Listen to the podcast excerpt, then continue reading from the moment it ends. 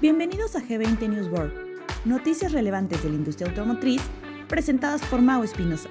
Dirigiendo con visión, desatando liderazgo estratégico. Comenzamos. Hola amigos, ¿cómo están? Bienvenidos a la semana 6 del 2024, del 6 al 10 de febrero.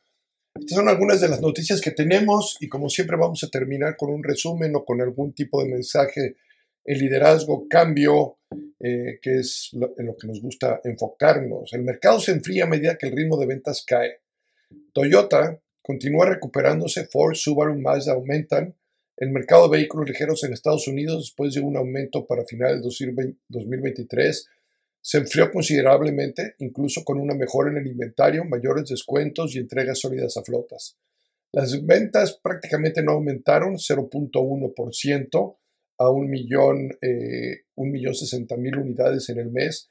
Este es un segundo el informe preliminar de Global Data publicado el viernes, quedando muy por debajo de las estimaciones que preveían que el volumen aumentaría hasta un 8% en este primer mes.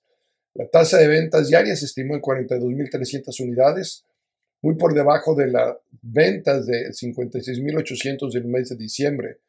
La tasa de ventas ajustadas, entonces, en este momento, el año se vería en 14.8 millones, de, millones de unidades, muy por debajo de los 15.8 millones o los de los 16 millones que se estiman para el cierre del año. Ha sido un mes difícil, ha sido un mes eh, complicado por varias cosas. Entonces la lectura de números, la lectura de cifras, evidentemente es un mes, no puede, no puede arrojar el resultado total del año, eh, fue un mes con desafíos económicos y tasas de interés altas.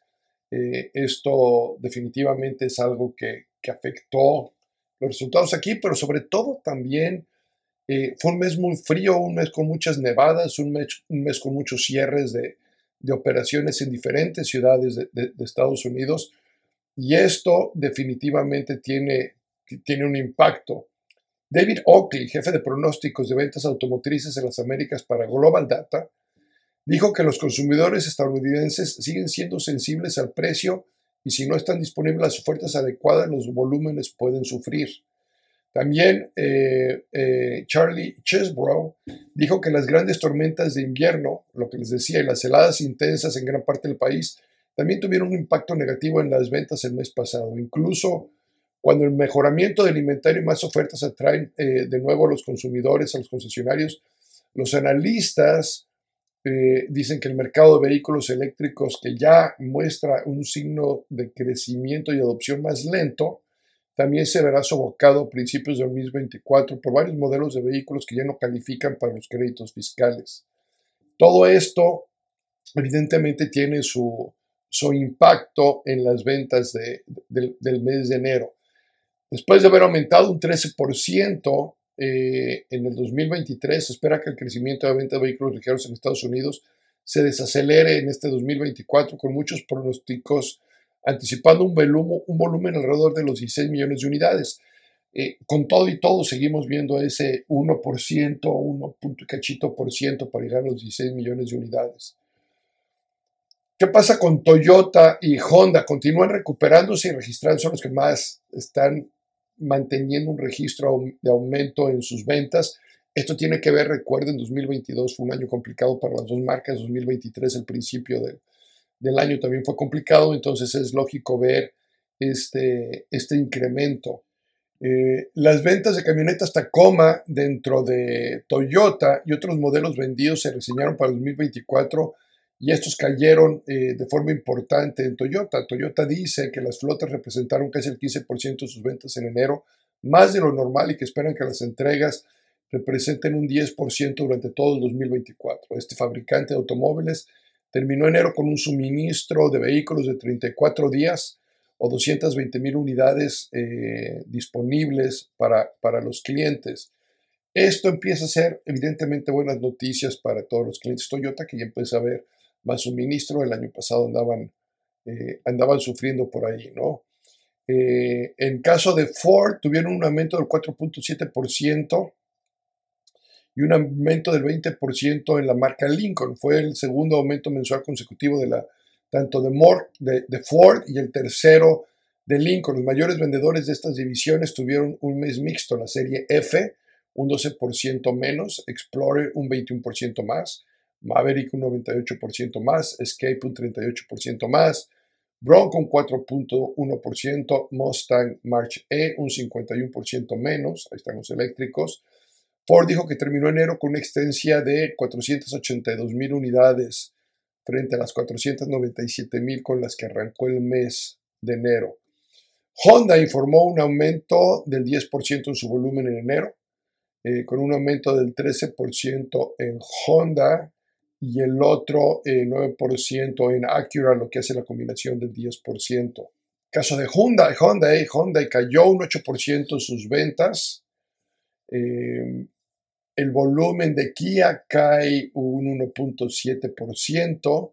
Las ventas en Subaru aumentan el 0.3% a 44.510 unidades y otros fabricantes aún no han eh, pasado los datos completos del mes de enero, por lo cual no podemos platicar un poquito más. Lo que sí es cierto es que continúan en términos generales mejorando todas las marcas sus ofertas de, inventario, continúan eh, ofreciendo más incentivos también para tratar de contrarrestar las tasas de interés altas los fabricantes de automóviles y los concesionarios continúan mejorando sus ofertas a medida que el inventario se recupera y para contrarrestar las tasas de interés altas existe un incentivo promedio por vehículo que ha aumentado un 74% eh, en, lo, en, lo, que va del 2023, durante todo el 2023, llegando a los 2.346 dólares por vehículo, poquito abajo de diciembre, evidentemente diciembre había que impulsar el cierre del año, pero son menos de 300 dólares la, disminución. Se proyecta que todo lo que es leasing, arrendamiento, representará el 26% de las ventas de los dealers, un aumento de 8 puntos porcentuales eh, del 2023. Los vehículos más pequeños y menos costosos están volviéndose ampliamente más disponibles con la escasez de chips en la industria, eh, con los consumidores cambiando de autos a camionetas también más accesibles después de mayores costos de endeudamiento, pagos mensuales, los precios por medio de transacción, eh, ha tenido cambios alrededor de 1.600 dólares o un 3.5% más y se estabilizan en los 45 mil dólares por, vehículo. Cambiando un poquito de noticia a lo que es eh, la, economía, en enero el empleo se reaceleró eh, de, forma, de forma importante. El crecimiento del empleo en enero fue mucho más fuerte de lo esperado, mientras que las cifras de empleos anteriores fueron revisadas a la alza. En enero se crearon 353 mil empleos cuando se esperaban 185 mil. Los dos meses anteriores fueron revisados a la alza con un aumento de 126 mil empleos más de lo estimado originalmente. Este punto en específico es un punto muy importante para la economía del país, la economía de Norteamérica. Eh, hay, más, hay más empleos, va a haber más disponible. Y estos empleos empiezan a, mandar una señal clara de la recuperación económica. El sector privado creció 317 mil eh, empleos en enero. La manufactura vio una creación de 23 mil nuevos empleos. Los servicios produjeron 289 mil eh, empleos.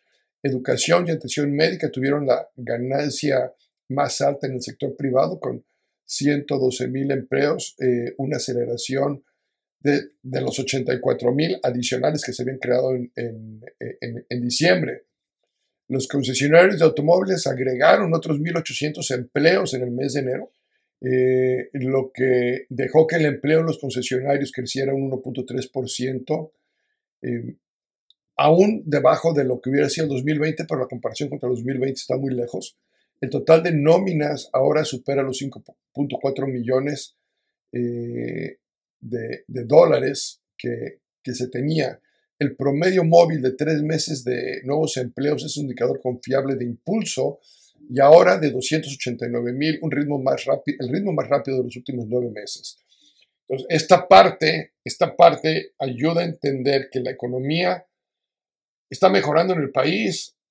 Esto seguramente va a tener un impacto en, eh, en las elecciones que se vienen a finales de año definitivamente una economía fuerte en el inicio del año hace que, la gente piense de diferentes formas en su forma de votar, lo va a tener. ¿no? La tasa de desempleo principal se mantuvo en el 3.7%, la tasa de participación en la fuerza laboral también se mantuvo estable en el 62.5% y la participación ha disminuido 0.8 puntos porcentuales desde antes de la pandemia, lo cual representa 2.1 millones de personas menos en la fuerza laboral en comparación con aquel entonces, a pesar de haberse agregado estos 5.4 millones de empleos. Esta puede ser una forma de mantener diferentes retóricas en cualquier lado de la postura electoral en el que se esté.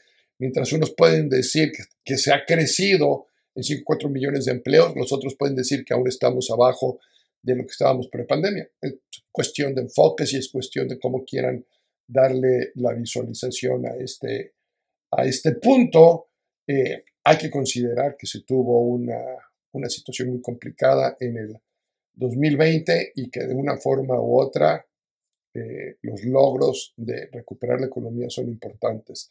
La tasa de, subempleo, la medida más amplia de desempleo, aumentó un 7.2% eh, y está ligeramente por encima de donde se encontraba en febrero de 2020. El crecimiento promedio de los salarios por hora mensuales sigue, sigue en aumento. El crecimiento año tras año es del 4.5%, lo cual es un, es un crecimiento eh, inclusive casi a la par de la inflación. El ritmo de las ventas de vehículos nuevos en enero disminuyó, siendo su mes más lento en los últimos 10 meses, 11 meses. El último crecimiento, un poco más lento que esto, fue en marzo del año pasado. Las ventas totales de vehículos ligeros aumentaron un 2.8% en enero en comparación contra enero del mismo año anterior. Contra el promedio del último trimestre es, es otra historia. Eh, la tasa anual ajustada de enero fue de 15 millones de unidades, lo que habíamos platicado hace rato. Esta es otra, esta es otra información que viene, donde la ven un poquito más alta. Una vez más, enero tuvo ciertas complicaciones en Estados Unidos eh, que tienen que ver con factores externos, los cuales sí, sí afecta definitivamente las ventas. Vamos a ver cuál es el efecto que va a tener en este mes, en este mes de febrero. Lo que es cierto es que la confianza del consumidor aumenta y esto nos lo dice el Conference Board, eh, donde eh, en, esta, eh, en, esta, en esta conferencia nos dice que la confianza del consumidor aumenta el 6.3% en enero, ya que las opiniones sobre la situación actual aumentaron un 9.6% hasta alcanzar el nivel más alto desde marzo del 2020. La confianza del consumidor aumentó en comparación con el año anterior un 8.3%. Los planes de compra de vehículos los próximos seis meses disminuyeron al nivel más bajo desde abril y bajaron respecto al año anterior. El sentimiento del consumidor, según dice la Universidad de Michigan, aumentó en enero. Y este aumento es del 13.3% en el mes y un 21.7% en comparación con el año anterior. Las expectativas del consumidor sobre la inflación en el año disminuyen y es la expectativa más baja que se ha tenido. La percepción del consumidor sobre las condiciones de compra de vehículos aumenta eh, y está en su nivel más alto desde el verano del 2021, ya que la opinión sobre los precios y las tasas de interés son menos negativas. Y este, eh, esto es bien importante, son menos negativas, no quiere decir que estén a favor de, de esto, pero son menos negativas de lo que teníamos hace, hace un poco. Eh, el índice diario del sentimiento del consumidor, de acuerdo a Morning Consult, apenas cambió por, por debajo de, eh, enero del año pasado. Eh, y este índice disminuye, o sea, la disminución es del 0.6%. Los precios de la gasolina aumentaron en enero, según la AAA. El precio promedio nacional de la gasolina sin plomo aumentó el 1.3%.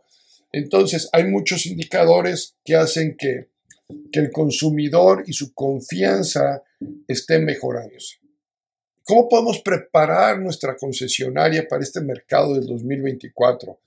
Y para ello, siguiendo con todo esto que, se vio en la nada en las últimas semanas, eh, podemos tomar algunos puntos que mismo GD Power and Associates, CBT Now, eh, eh, Tyson Gemini, etcétera, estuvieron comentando. Yo creo que estos puntos son, son interesantes. Número, las ventas a nivel industria en 2023 alcanzaron las 15.5 millones de unidades. Sin embargo, el sector minorista, es decir, el de los dealers, es donde se ve un crecimiento importante en el negocio de flotas con un 50%, convirtiéndose en uno de los mayores años donde se contribuyó a este gran éxito. O sea, el gran éxito se vio con las flotas que pusieron los dealers en el, 2000, en el 2023. Aunque los fabricantes de automóviles aprovecharon las oportunidades en el negocio de flotas para aumentar sus ganancias en el 2023, se espera que la demanda entre los clientes disminuya en los próximos meses y como resultado es probable que los fabricantes se, eh, se centren más en el, en el, mercado del menudeo o el retail. Entonces, y esto seguramente lo vamos a ver, bueno, lo estamos viendo ya con incentivos fuertes tanto al vehículo o a las tasas de interés. Y esto lo estamos viendo tanto en Estados Unidos como en México, este segundo punto. ¿eh? Eh, los vehículos eléctricos estaban en la mente de muchos concesionarios en enero de 2023, hace un año, inclusive las conversaciones habían sido muy fuertes durante el principios del año y esas conversaciones empezaron a, a tener cambios importantes en el segundo semestre, donde empezamos a entender el nuevo comportamiento de este eh, mercado que se está creando del, del, del vehículo eléctrico, que definitivamente vamos hacia la electrificación de la industria, no hay duda ahí. La forma es cuál va a ser la mejor forma de electrificación de estas unidades, es decir, la mejor forma de carga. Va a ser realmente conectándose, va a ser a través de los híbridos, va a ser a través del hidrógeno, Todavía hoy en día surgen más dudas de las que se tenían hace un año y este es un punto que, hay que tomar con, cautela. El precio promedio de venta al público en el 2023 estaba por encima de los 50 mil dólares. Igualmente, es muy difícil ver una reducción o disminución en los precios. Sin embargo, durante el 2023 se vio una disminución de esos 50 de esos 50 mil a los 40 y tantos, 47 eh, mil dólares que se cierra el año, es una disminución de 3 mil dólares en el precio del vehículo. Y aquí también lo vimos con los modelos Tesla, ¿no? hace, una, eh, hace una semana o dos semanas en, en algunos de los podcasts, yo hablaba cómo Tesla no da incentivos a los clientes no da eh, descuentos, pero lo que hizo fue bajar el precio. Vamos a encontrar un mercado de consumidores más jóvenes, tenemos esta nueva generación que, está, que está empezando a, dar efectos distintos a lo que conocíamos como el millennial. Eh, entonces vamos a, a, entender que nuestras fuerzas de ventas tienen que cambiar en sus narrativas y en su forma de, trabajar. Eh, entonces yo sí creo que los precios puedan bajar en este 2023 eh, y que el precio baje independientemente de los incentivos o que los precios no tengan los aumentos que, estábamos esperando tener en, el pasado, ¿no? Eh, que eran más naturales. Por ahí se pueden ver un ajuste a los mismos. El comercio del retail enfrenta una serie de amenazas existenciales también, desde preocupaciones sobre los vehículos eléctricos hasta una economía incierta. Pero según los resultados de estudios presentados el jueves en la NDA, no hay necesidad de entrar en pánico. Entonces, vamos a ponerlo ahí. regresamos a NDA, empezamos a, amarrar lo que hemos visto en el podcast hasta ahorita. Y en un eh, en una de las ponencias que se habla del concesionario del mañana, el concesionario del futuro, donde se rastrea una línea de tiempo de amenazas en la industria, que, y esta línea eh, es muy interesante porque se remota hasta la Segunda Guerra Mundial, la sindicalización de la fuerza laboral en los 40, los ataques terroristas del 11 de septiembre, las quiebras de la industria sobre la gran recesión, eh, y se llega a la conclusión que la industria automotriz ha enfrentado amenazas implacables durante décadas y aún así no la detenían. Eh, esto es algo que constantemente la industria ha demostrado esa, esa resiliencia. Eh, entonces, cada vez que vemos algo que está sucediendo, la industria se ajusta muy rápido. ¿no? Durante, durante estos eh, estudios o pláticas que vimos en la nada, donde los concesionarios aprenden a enfrentar estos desafíos, a adaptarse, a tener pláticas, tuvimos un grupo haciendo un G20 allá con nosotros, donde estuvimos entendiendo y, discerniendo qué pláticas asistir. y cómo mejorar nuestras operaciones, eh, evidentemente comparándonos con los mejores, evidentemente eh, compartiendo mejores prácticas, haciendo ejercicios de benchmarking, entendemos el cómo ver, el qué esperar y hacia dónde ir. ¿Qué tanto es un problema de gestión en la operación de nosotros? ¿Qué tanto es un problema de ejecución en la operación de nosotros? ¿Y qué tanto es un problema externo que es de ajuste por parte de nuestro equipo? Entonces, mientras la industria como tal, las OEMs, las marcas, han demostrado a través de los años toda esta resiliencia y todo este apoyo que de alguna u otra forma ha hecho que la industria siga. A nivel del dealer, el dealer también ha aprendido a trabajar y a aumentar y a reaccionar de una forma importante, lo cual hoy es muy importante que nos detengamos a hacer esas, reflexiones de qué es lo que ha pasado en estos últimos tres años. Parece que no, pero la pandemia fue hace tres años. ¿eh? Entonces, si la pandemia fue hace tres años, tenemos tres años de aprendizaje y en qué momento vamos a meterle un poquito de freno para aprender todo lo que ha sucedido, porque ha habido muchos cambios en esta industria. ¿eh? Definitivamente los cambios que se han visto son eh, desde cambios los portafolios, hoy con tasas de interés alta, tuvimos problemas de, inventario, tuvimos eh, problemas de producción de unidades, tuvimos problemas de chips, hoy tenemos problemas de software. Creímos que la industria eléctrica iba a crecer más rápido, se empezó a desacelerar, no está creciendo tan rápido. Se está volteando a ver que a lo mejor va a cambiar una vez más parte de esta tecnología, hasta donde no sabemos, eh, pero seguramente va a cambiar, va a haber algo que, va a ser distinto. Y, y, eso hoy, hoy eh, levanta un poco las alertas, pero al mismo tiempo nos da mucha seguridad sobre los vehículos de combustión interna que se van a seguir teniendo y que vamos a seguir eh, trabajando. Ahora, estos vehículos entran al mercado del seminuevo y en el mercado del seminuevo eh, sigue habiendo eh, ajustes.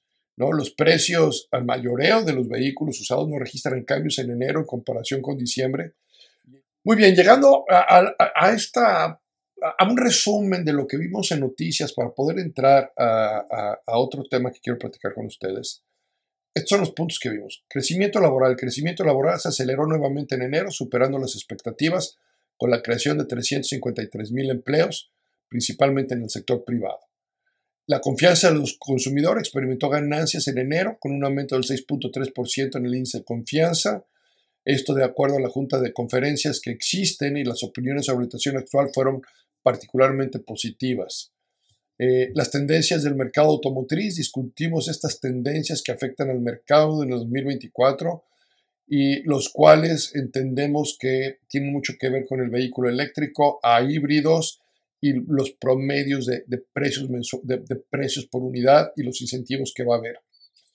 Eh, eh, los estudios que sacó la NDA durante su conferencia que tuvieron, durante el show que tuvieron la semana pasada, dan mucha tranquilidad al distribuidor.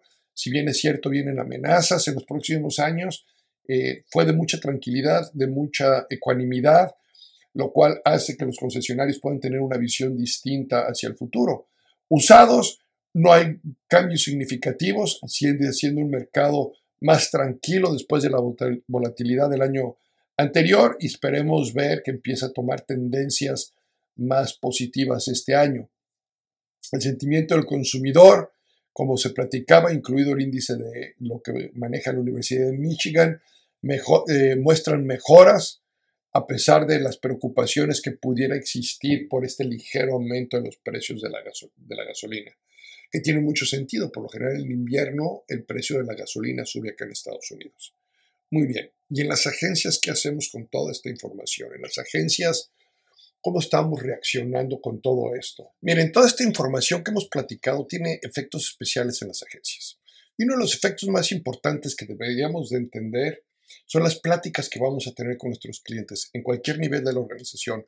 Gerencia general, dealer, gerencias de ventas, vendedores, asesores de servicio, gerentes de taller mecánico, mismas refacciones, entender qué está pasando en la industria, entender qué cambios hay, no nada más en términos de vehículos, pero lo que está sucediendo con la gente, el tipo de cliente que estamos atendiendo, el tipo de cliente que va a llegar a visitarnos, cómo, cómo hacen las búsquedas, qué tan rápido están dispuestos a comprar una unidad, cuánto tiempo tienen invertido en nuestras páginas web, redes sociales, qué clientes utilizan ciertas metodologías, qué clientes utilizan otras metodologías, el estar enterados, el participar en, diferentes eventos, el conocer um, las tendencias económicas, eh, porque estas tendencias económicas nos dicen mucho del cliente que va a llegar, cliente que tiene nuevos trabajos, clientes que están entrando a la fuerza laboral, vamos pensando en el estado de ánimo de esa gente, eh, están teniendo sus primeros pagos seguramente, o algunos de ellos cambiaron de trabajo si tienen un mejor trabajo, y ese mejor trabajo les da esos excedentes adicionales para pensar en cambiar su vehículo, para pensar en cambiar su casa.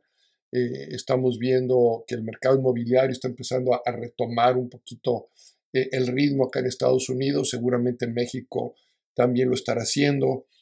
Eh, entonces, todos estos cambios, en la medida en que nosotros estamos escuchándolos, nuestra forma de pensar junto con la de nuestros equipos, les invito a que lo hagan ustedes en sus juntas de trabajo de arranque de semana, porque me imagino que todos tenemos una junta de arranque de semana y esa junta de arranque de semana tiene que ver con preparar a nuestra gente para dos cosas. Uno, las interacciones nuevas que va a haber esta semana y dos, para los seguimientos naturales de la semana anterior.